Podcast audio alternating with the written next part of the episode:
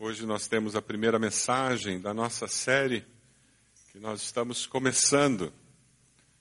Você já deve ter começado a ler esse livrinho. Você não está aqui por acaso. Quantos já começaram a ler ou já leram? Que alguns já, já sei de várias pessoas já leram ele inteiro, porque é um livrinho de uma sentada, né? Quem gosta de ler, isso aqui não dura muito tempo na mão. Mas se você ainda não começou a ler, agora é a hora de começar a ler começar a ler o livrinho. Na saída, você tem a oportunidade de comprá-lo, não apenas para você, mas para distribuir para os seus vizinhos, parentes, colegas de faculdade, de escola, os seus sementes. Você já imaginou distribuir para todos os funcionários da sua empresa isso aqui? Ou distribuir para os vizinhos do condomínio ou do prédio? Ah, distribuir para os seus alunos, se você é professor. Ah, nós conseguimos isso num preço bem acessível. Se você comprar mais de 50, eu creio que a gente consegue até que o preço fique mais baixo do que esse. Nós temos feito um preço para arredondar e facilitar troco de R$ reais a unidade, três por R$ reais, mas se você levar mais, a gente consegue até negociar um preço me melhor para você. Os próximos dois meses nós vamos trabalhar usando o conteúdo desse livrinho verdades bíblicas que são eternas, que têm o potencial para transformar a sua vida, transformar o ambiente da sua célula, afetar de uma forma muito positiva a nossa igreja. Mas, sabe, isso vai acontecer se você escolher que Deus pode fazer essa obra na sua vida. Campanhas usando livros, nós já fizemos várias na nossa igreja. Eu cito duas, só que eu me lembro, Em Busca da Santidade, Aquele livro foi muito abençoador. Também um outro, Vida com Propósito. Isso aqui é parte daquele livro, A Vida com Propósito, em 40 dias. Uh, também foi muito abençoador. Alguns disseram que foi uma experiência transformadora na vida, em que eles leram várias vezes o mesmo livro. É interessante porque algumas pessoas disseram: Ah, pastor, eu não achei muita coisa não. Achei meu negócio meio sem graça até, ficam falando o mesmo assunto toda semana. Eu prefiro quando a coisa é mais variada. Quem decide o impacto de uma campanha como essa na vida da pessoa é a própria pessoa. Ou seja, você vai decidir o que vai acontecer. Seus pastores podem procurar livros, podem preparar sermões, podem se esforçar, podem fazer de tudo. Pode existir a maior onda passando do seu lado. Se você não resolver surfar nessa onda, ela vai embora e você fica. Você vai decidir o impacto que essa campanha terá na sua vida. E eu espero que você se dê o direito de ver Deus agindo na sua vida. Que você permita que Deus use a sua vida para produzir frutos. Você quer produzir frutos com a sua vida? Pergunta a pessoa do lado aí: você quer frutificar? Você quer que pessoas conheçam a Cristo através de você? Você quer ver resultado na sua família porque você está lá? Você quer produzir frutos? Você quer viver uma vida com folhas verdes, em que as pessoas digam, tem saúde aí. Vamos ler juntos um texto de Jeremias que, de uma forma muito singela, fala sobre essa verdade, esse princípio. Vamos lá? Mas bendito é o homem cuja confiança está no Senhor, cuja confiança nele está. Ele será como uma árvore plantada junto às águas e que estende as suas raízes para o ribeiro ele não temerá quando chegar o calor, porque as suas folhas estão sempre verdes.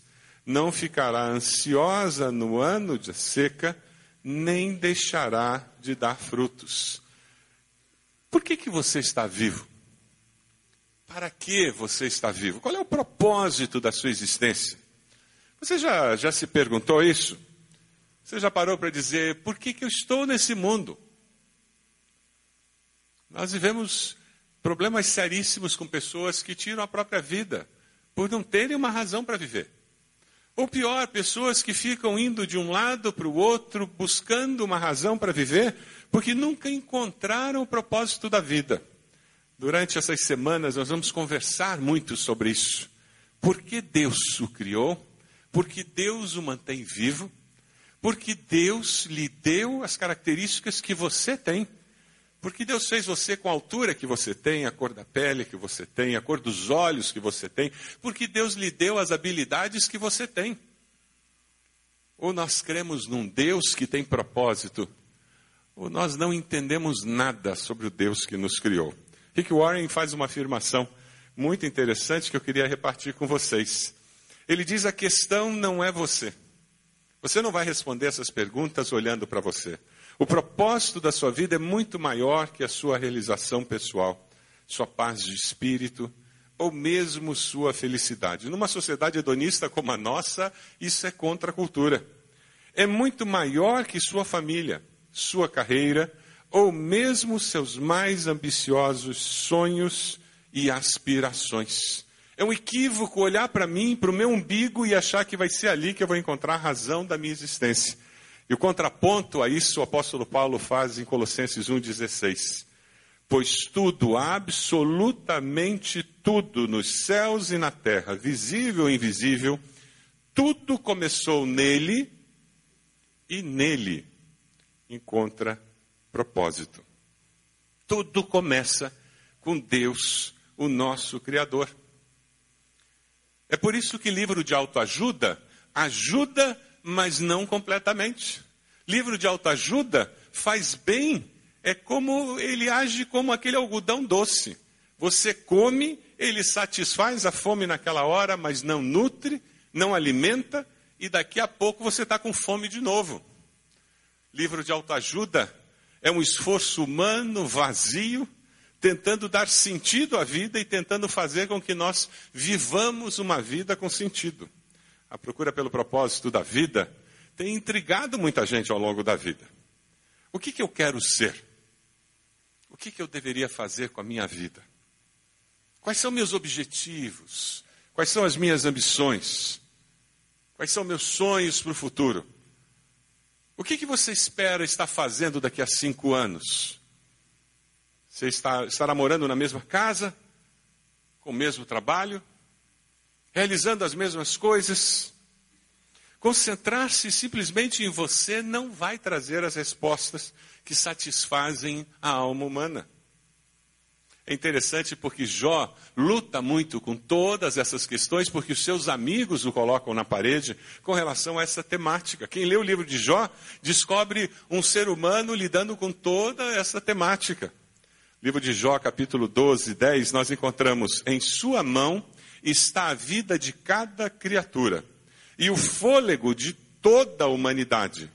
A vida de todas as criaturas está na mão de Deus. É Ele quem mantém todas as pessoas com vida.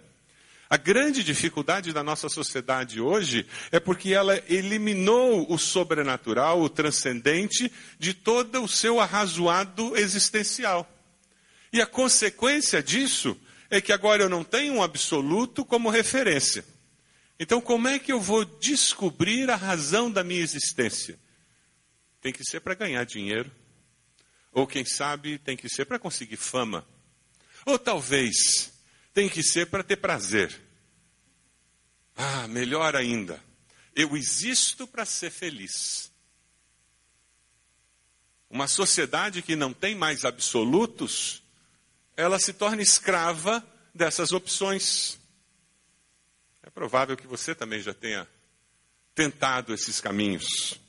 E muitos de nós, o processo de conversão foi tentar um desses caminhos, ou dois desses caminhos, ou todos esses caminhos, e por chegar num beco sem saída, nós olhamos para cima e dissemos: Deus, se o Senhor não faz alguma coisa, eu não tenho como viver.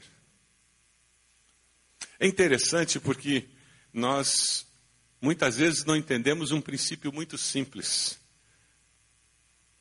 Quem criou sabe para que a sua criação serve. Eu queria mostrar para você as peças de um jogo. Você sabe o que é isso? Pergunta para a pessoa do lado o que é. Pergunta a pessoa do lado: Você sabe o que é isso? Já viu isso? Se eu entrego a você uma invenção desconhecida, você não tem como saber para que serve, você não sabe como usar essa invenção. Porque só o Criador é que sabe. Ele sabe como usar isso. Para que, que serve? Eu vou mostrar uma outra foto e você vai entender como é que você usa isso. O nome disso é triominó. É um dominó triangular. É um dominó mais difícil de jogar, o desafio intelectual um pouco maior, mas é um dominó. Agora veja, enquanto eu não sei para que serve, eu não sei o que o criador desse brinquedo tinha em mente, o inventor desse brinquedo tinha em mente, ele não tem utilidade para mim. Eu fico olhando para ele dizendo: e daí? O que, que eu faço com essas peças? Isso é uma parábola do que acontece com a vida do ser humano longe de Deus. Por ele não buscar no Criador o para que ele serve, por ele não buscar no Criador como que eu uso a, essa peça, que se chama eu, ele não sabe usar. É verdade, você podia usar aquelas pecinhas para separar páginas de um livro, né? Não era muito útil, né? Tinha coisa melhor, mas podia. Ou quem sabe tacar na cabeça do vizinho, né? E é o que muitos de nós fazemos ao longo da vida. Usamos a criação da maneira inadequada por não sabermos como usá-la adequadamente. Você não pode chegar ao propósito da vida concentrando-se apenas na capacidade humana que você tem. Você deve partir do Criador para ter condições de saber como a criação deve ser usada. Você foi feito por Deus, você foi feito para Deus. E enquanto você não compreender isso, a sua vida não fará sentido. Você diz amém para isso? A vida só faz sentido quando nós olhamos para o Criador e dizemos: Ah, agora entendi. Ah, é, é assim que funciona. Aí as palavras de Jesus, quando nós olhamos para o Criador, elas começam a fazer sentido. Porque as palavras de Jesus são contra a cultura. Pois quem quiser salvar a sua vida, vamos ler juntos? Pois quem quiser salvar a sua vida, a perderá. Mas quem perder a sua vida por minha causa, não tem livro de autoajuda que, que afirme isso. Você está disposto a perder a sua vida para encontrar essa vida com esse Criador? É essa a proposta cristã. O aceitar Jesus como Salvador é isso. Eu abro mão dessa vida e eu abraço essa outra vida. Eu perco esta vida na esperança de que encontrarei uma nova vida. Isso é confessar Jesus como Salvador. Tudo começa quando nós encontramos esse Deus que se revela a nós através de Jesus. É interessante porque o orgulho do ser humano e a autossuficiência tem levado o ser humano a fazer um monte de especulação ao invés de buscar o Criador. Na realidade, a essência do pecado do ser humano é a autossuficiência. Se você vai lá no jardim do Éden, você encontra um Adão e Eva que são autossuficientes. Pode deixar Deus, eu me viro.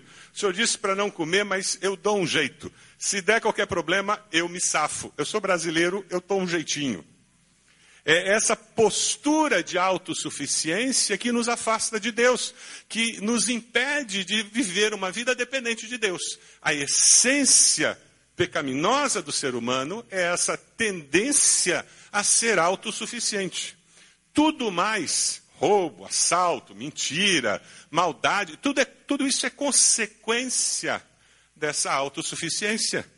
Porque eu começo a viver focado em mim mesmo e de uma forma egocêntrica eu vejo a vida, eu percebo as pessoas e eu ajo a cada dia. Por milhares de anos, filósofos têm tentado responder a questão do para que eu existo, o que estou fazendo aqui, qual é a proposta, qual é a razão de ser da minha vida. Eu encontrei uma história muito interessante de um professor universitário professor de filosofia na Northeastern University, lá nos Estados Unidos. É o Dr. Hugh Moorhead. Foi muito interessante porque ele estava escrevendo um livro, Qual o Significado da Vida? Ele escolheu 250 filósofos no mundo, conhecidos, de destaque, e mandou uma pesquisa. E essa pesquisa era muito simples. Nessa pesquisa, ele perguntava: como você responde à pergunta qual é o significado da vida? E ele recebeu as respostas daquela pesquisa. E ele publica as respostas. Na realidade, a sua publicação é muito desanimadora, pensando do, do ponto de vista humano. Alguns dos filósofos deram alguns palpites muito interessantes. A grande maioria admitiu dizendo: Isso é simplesmente uma suposição, mas eu não faço a menor ideia se está certo ou errado. E outros ainda foram mais honestos e disseram: Eu não tenho a menor ideia de qual é o significado da vida, e se você encontrar um, por favor, me avise.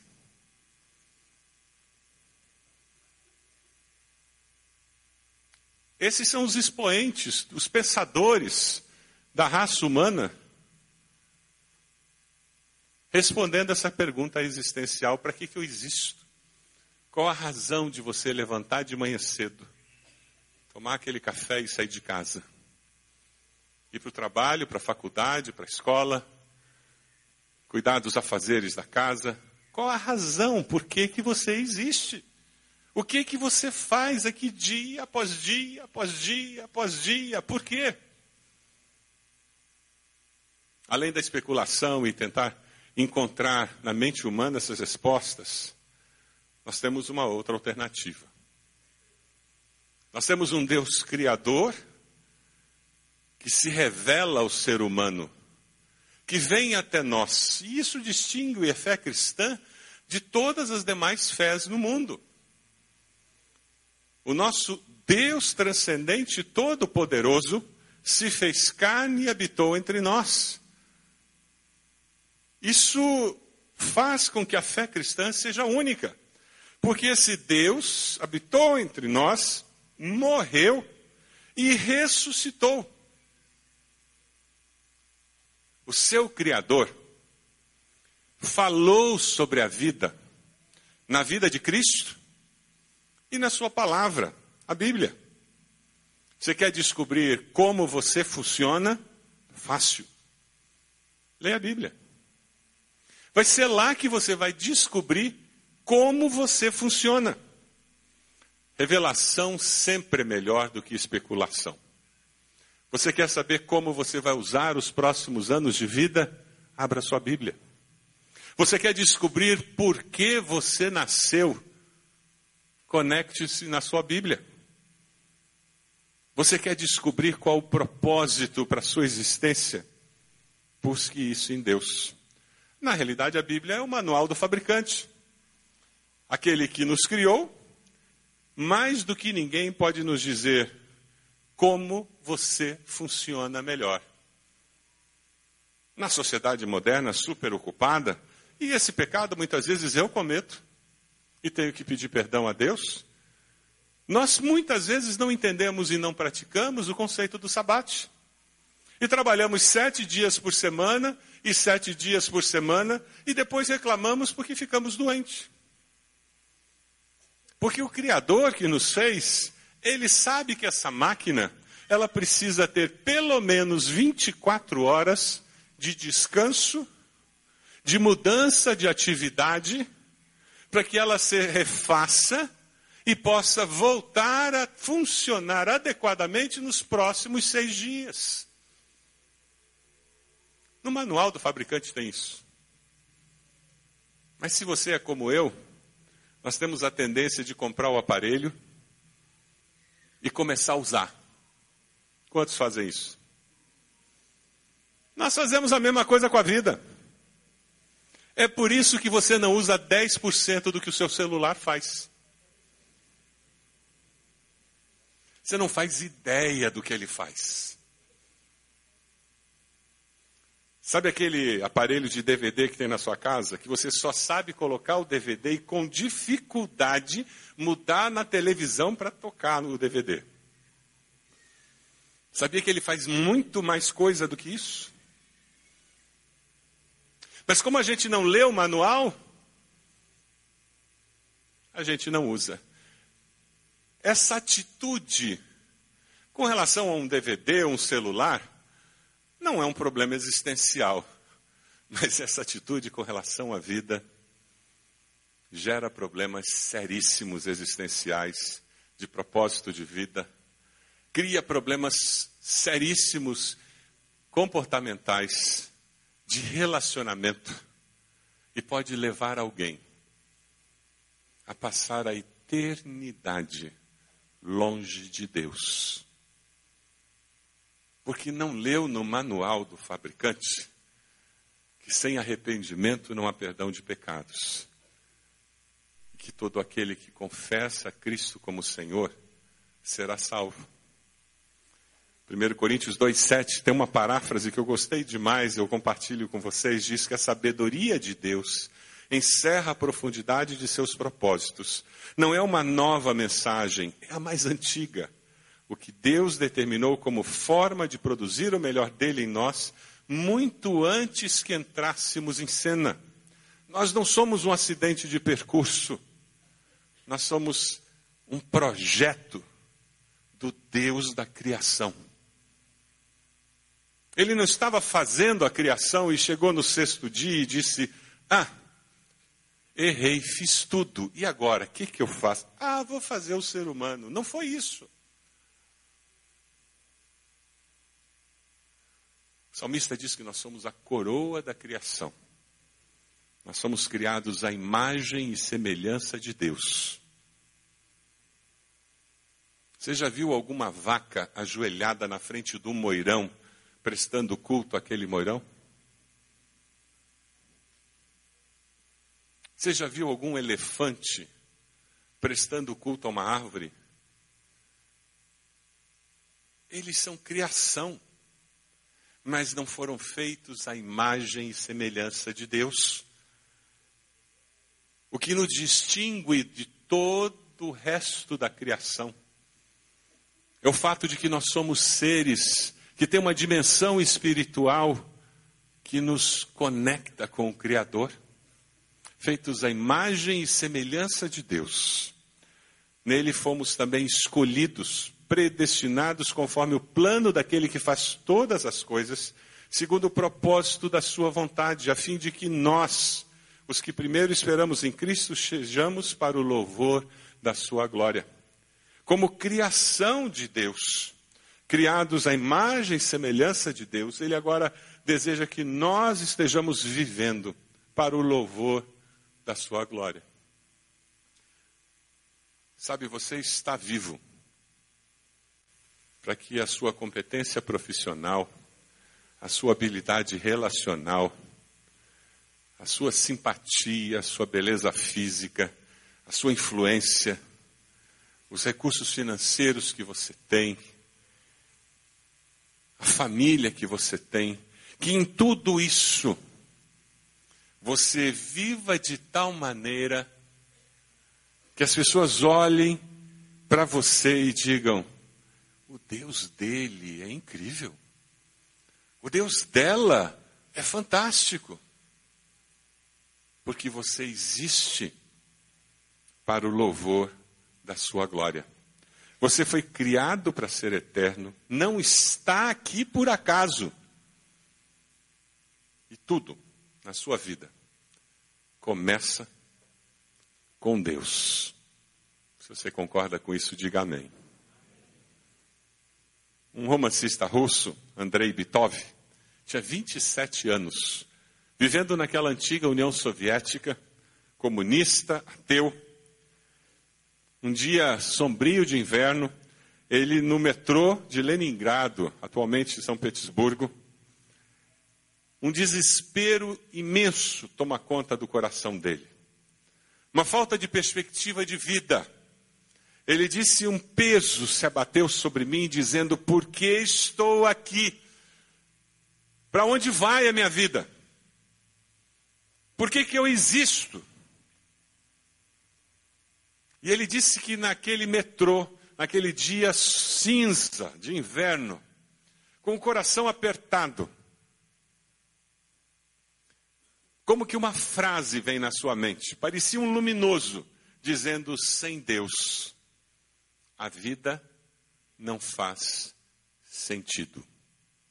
Sem Deus, a vida não faz sentido.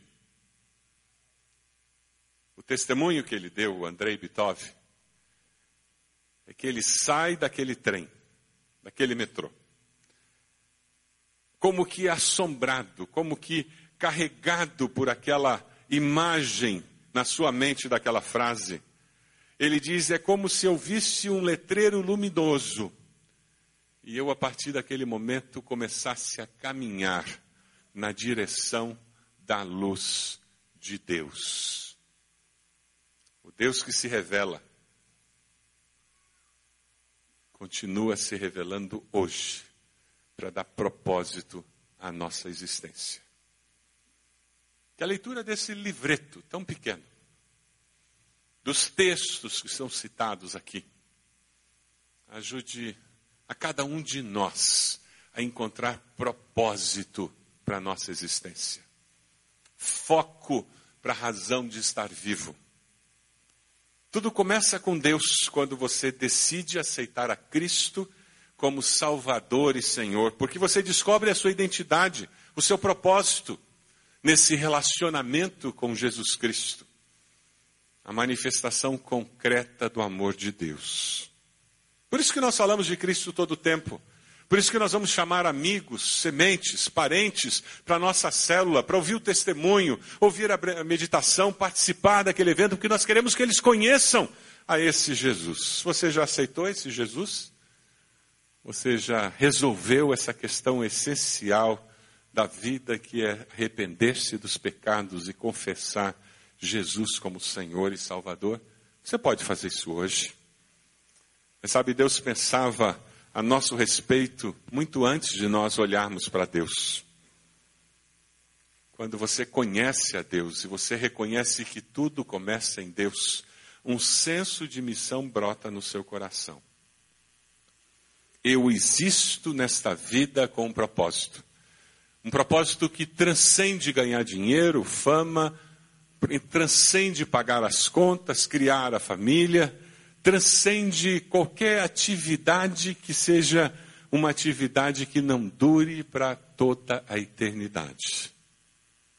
Você vive com senso de missão, aproveitando as oportunidades que surgem à sua frente.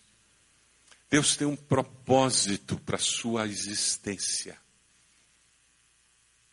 E nós diariamente decidimos se queremos cumprir o propósito de Deus, ou simplesmente viver.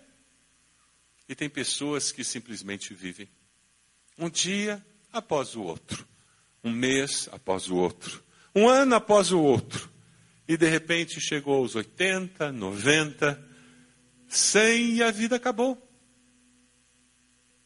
E aquela existência nunca teve um propósito definido. Você decide viver com senso de missão? Porque quem vive com senso de missão glorifica a Deus. Ele vai e faz discípulos. Você decide fazer discípulos? Abrir sua casa para que pessoas conheçam a Cristo. Consagrar o sofá da sua sala, aquele espaço que Deus deu a você, para que pessoas sentem ali e ouçam do amor de Deus. Não interessa o tamanho daquele espaço, não interessa se a mobília é design ou foi comprada numa loja de móveis usados. O que interessa é o coração de quem mora naquela casa. Se aquela pessoa vai abrir a porta, é um coração que está cheio do amor de Deus, dizendo: pode entrar. Deus Criador mudou minha vida, me deu sentido de existência. Eu quero contar para você que Ele quer fazer o mesmo com você. Você pode abaixar sua cabeça? Qual a decisão que Deus está pedindo de você nessa manhã? Quem sabe você está aqui e você nunca tomou uma decisão ao lado de Cristo e eu queria encorajar você a fazer uma oração muito breve, dizendo: Senhor Jesus, faça isso. Me perdoe. Perdoe os meus pecados. Me dê uma nova vida com propósito, com sentido. Eu confesso o Senhor Jesus como meu Senhor e Salvador. E eu entrego minha vida a Ele. Mude a história da minha vida, Deus. Você fez essa oração? Onde você está? Só levante a sua mão, eu gostaria de orar por você. Dizendo, pastor, eu orei, graças a Deus. Mais alguém? Graças a Deus. Mais alguém? Graças a Deus. Graças a Deus. Mais alguém lá atrás? Já vi, pode abaixar. Graças a Deus. Mais alguém? Graças a Deus. Mais alguém? Graças a Deus. Mais alguém? Levante a sua mão dizendo, pastor, eu orei, eu quero que Jesus dê sentido para a minha vida. Mais alguém? Levante a sua mão. Onde você está? Graças a Deus. Lá no fundo já vi. Aqui na frente já vi. Graças a Deus. Graças a Deus. Graças a Deus. Pode abaixar. Quem sabe a sua decisão não é aceitar Jesus porque você já fez, mas é abrir a porta da sua casa, consagrar aquele sofá, aqueles, aqueles móveis daquela sala, dizendo: Deus, esse lugar aqui vai ser um lugar consagrado para que pessoas ouçam do teu amor. Quem sabe você vai falar com o líder da sua célula dizendo: esses dois meses nós vamos nos reunir lá em casa. E você vai pedir mais um casal, alguém da sua célula para vir junto. E você vai chamar pessoas. E durante esse tempo a sua célula vai se encontrar em duas casas, três casas que sejam. Porque você quer atingir mais pessoas com o amor de Deus. Você gostaria de fazer isso? Levante sua mão. Só dizendo, pastor, Deus falou comigo. Graças a Deus, pode abaixar. Mais alguém? Levante sua mão. Mais alguém? Pastor, Deus falou comigo. Eu vou abrir minha casa, eu quero receber pessoas para ouvir do Evangelho. Amém. Graças a Deus. Graças a Deus. Graças a Deus. Mais alguém? Levante sua mão. Dizendo, Pastor, Deus falou comigo. Eu quero fazer discípulos. Mais alguém? Vamos ficar de pé. Nós vamos cantar. Enquanto nós cantamos, eu queria convidar você que aceitou Jesus hoje tomou aquela decisão ao lado de Cristo, decisão tão especial, tão importante, pode sair do seu lugar. Venha até aqui, nós temos pastores, temos pessoas que vão orar com você. Eu gostaria de orar com você depois também. Pode sair do seu lugar e vir até aqui. Nós estamos esperando você. Venha até aqui, por favor.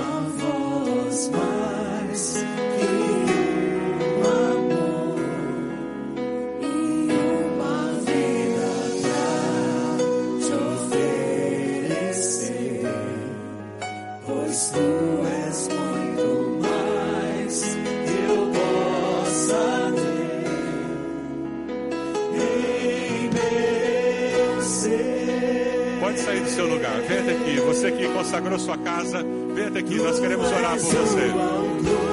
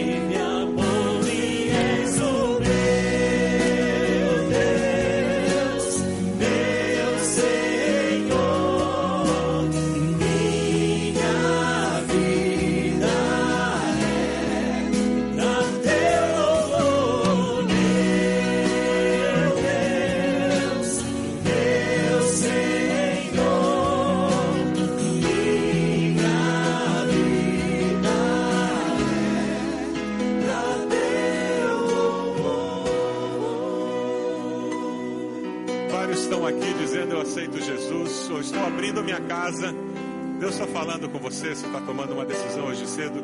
Nós vamos cantar mais uma vez. Enquanto isso, vem até aqui.